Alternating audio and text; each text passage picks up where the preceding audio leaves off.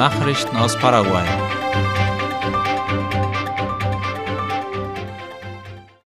Importeure des Mercado de Abasto haben heute gegen den Schmuggel demonstriert. Eine Gruppe von Importeuren hatte sich laut Ultima Hora heute in den frühen Morgenstunden vor dem Marktplatz Mercado de Abasto in Asunción aufgestellt und ein Ende des Schmuggels gefordert. Das Ziel der Demonstration bestehe darin, die Preise zu senken, insbesondere für Zwiebeln und Kartoffeln, so die Vertreterin der Importeure Karen Leguizamon. Sie behauptete, dass die Regierung nicht versuche, Qualität und gute Preise anzubieten. Die Kartoffeleinfuhren seien eingeschränkt worden, die lokale Produktion reiche aber nicht aus, um die Nachfrage zu decken, so Leguizamon. Die Wiederbelebung der Plaza de la Independencia im Zentrum von Asunción soll in dieser Woche abgeschlossen werden. Das hat der Kulturminister Rubén Capdevila laut ABC Color gesagt. Die Arbeiten laufen auf Hochtouren, da auch Personen, die auf den Grünflächen wohnen, umgesiedelt werden. Diese Familien, deren Häuser aufgrund eines Brandes zerstört worden waren, werden auf verschiedenen Grundstücken in dem Viertel Ricardo Brugada, besser bekannt als Chacarita, angesiedelt. Dort sollen sie so lange wohnen, bis der Bau von dauerhaften Unterkünften in Ceballos Quay abgeschlossen ist. Zurzeit führen Beamte verschiedener Institutionen eine umfassende Reinigungsaktion der geräumten Grünfläche durch, die voraussichtlich diese Woche abschließt. Der Minister räumte ein, dass der Zustand des Platzes nach mehr als anderthalb Jahren der Besetzung nicht der beste sei. Er mahnte auch zur Zusammenarbeit der Institutionen, was die Wiederbelebung der Altstadt von Asunción angehe. Die Anti-Folter-Kommission fordert ein Ende der Gewalt durch Strafvollzugsbeamte. Zwei Videos, die von Insassen der Haftanstalt von Ciudad del Este aufgenommen wurden, zeigen die Misshandlung von Gefangenen bei Durchsuchungen. Die Kommission hat laut Ultima Hora das Justizministerium nun dazu aufgefordert, der Gewalt gegenüber den Insassen ein Ende zu setzen. In den letzten Wochen kam es zudem zu gewaltsamen Eingriffen in den Gefängnissen von Emboscada, Misiones, Coronel Oviedo und Pedro Juan Caballero. Die Anti-Folter-Kommission konnte in letzter Zeit verbreitete Praktiken von Folter, Misshandlung und Gewalt in den Haftanstalten feststellen.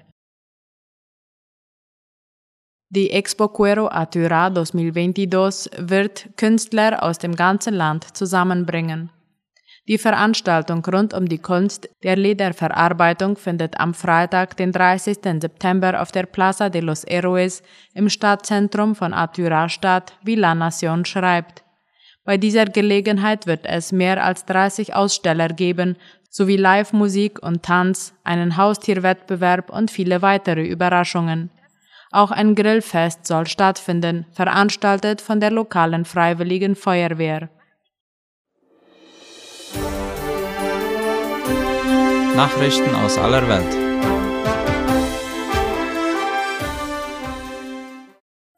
Gräber nahe zurückeroberter Stadt gefunden.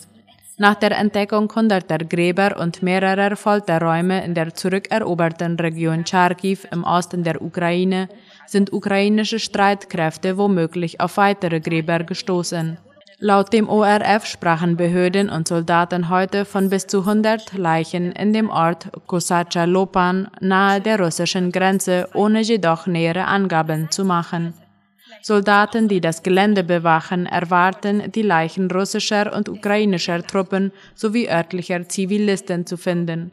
Das mutmaßliche Massengrab liegt laut Angaben der Armee auf dem Gelände einer stillgelegten Geflügelfabrik, das vor der ukrainischen Rückeroberung Anfang September von russischen Truppen als Stellung genutzt worden war.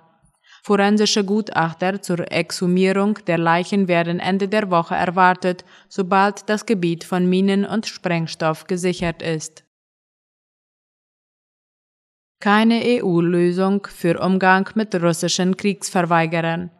Die EU-Staaten suchen weiter nach einer gemeinsamen Linie im Umgang mit russischen Kriegsdienstverweigerern, die ihre Heimat verlassen wollen. Ein erstes Krisentreffen der 27 EU-Botschafter brachte heute keine Lösung, wie der ORF schreibt. Man habe die EU-Kommission dazu aufgefordert, die jüngsten Leitlinien zur Visavergabe unter Berücksichtigung der Sicherheitsbedenken der Mitgliedstaaten zu überprüfen, zu bewerten und gegebenenfalls zu aktualisieren. Das teilte die derzeitige tschechische EU-Ratspräsidentschaft mit. Nachdem Russland vergangene Woche eine Teilmobilisierung im Krieg gegen die Ukraine angekündigt hatte, stellt das Thema möglicher Deserteure und Kriegsdienstverweigerer die EU vor eine Herausforderung. Kolumbien und Venezuela öffnen wieder ihre gemeinsame Grenze. Die Casa de Nariño bestätigte die Anwesenheit des kolumbianischen Präsidenten nur wenige Stunden vor der Veranstaltung, wie die Deutsche Welle schreibt. Es sei ein historischer und transzendentaler Tag, schrieb das venezolanische Staatsoberhaupt Nicolás Maduro auf Twitter. Der Fußgängerübergang an der Simón Bolívar wurde vorübergehend für offizielle Aktivitäten geschlossen.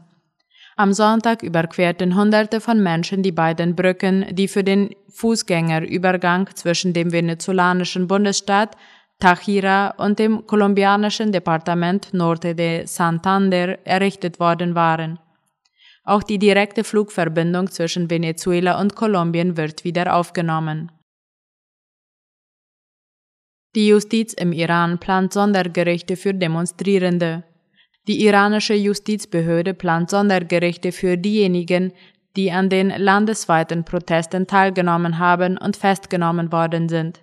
Das gab der Justizchef der Hauptstadt Teheran heute laut dem österreichischen Rundfunk bekannt. Auf Anführer der vom Ausland angeheuerten Unruhestifter solle keinerlei Rücksicht genommen werden. Die Justizbeamten sollten mit ihnen genauso wie mit Schwerverbrechern umgehen, so der Teheraner Justizchef. Da Regierung und Justiz alle Demonstranten als vom Ausland engagierte Söldner bezeichnet, rechnen Beobachter mit langen Haftstrafen. Zu den Sondergerichten soll auch das Revolutionsgericht gehören, das für Verstöße gegen die nationale Sicherheit zuständig und für seine harten Urteile berüchtigt ist.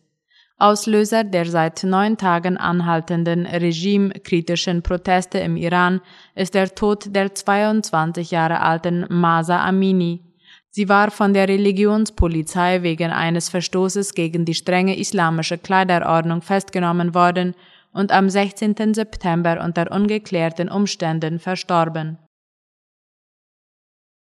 Ungewöhnliche Annäherung zwischen Jupiter und der Erde.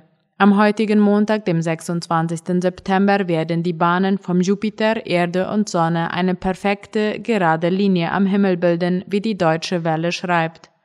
Für Jupiter wird dieser Tag auch durch das bevorstehende Erreichen des sogenannten Perihels beeinflusst, der Punkt der größten Entfernung zwischen der Sonne und einem anderen Himmelskörper. Außerdem werden Jupiter und die Erde auf ihrer Umlaufbahn den kürzesten Abstand seit fast 60 Jahren einnehmen. Aufgrund der außergewöhnlich geringen Entfernung zur Erde wird es möglich sein, den fernen und riesigen Nachbarn als besonders hellen Punkt am Himmel kurz nach der Dämmerung zu sehen. Und wenn der Himmel besonders klar ist, kann man die außergewöhnliche Helligkeit des Jupiters mit bloßem Auge erkennen. Soweit die Nachrichten heute am Montag. Auf Wiederhören.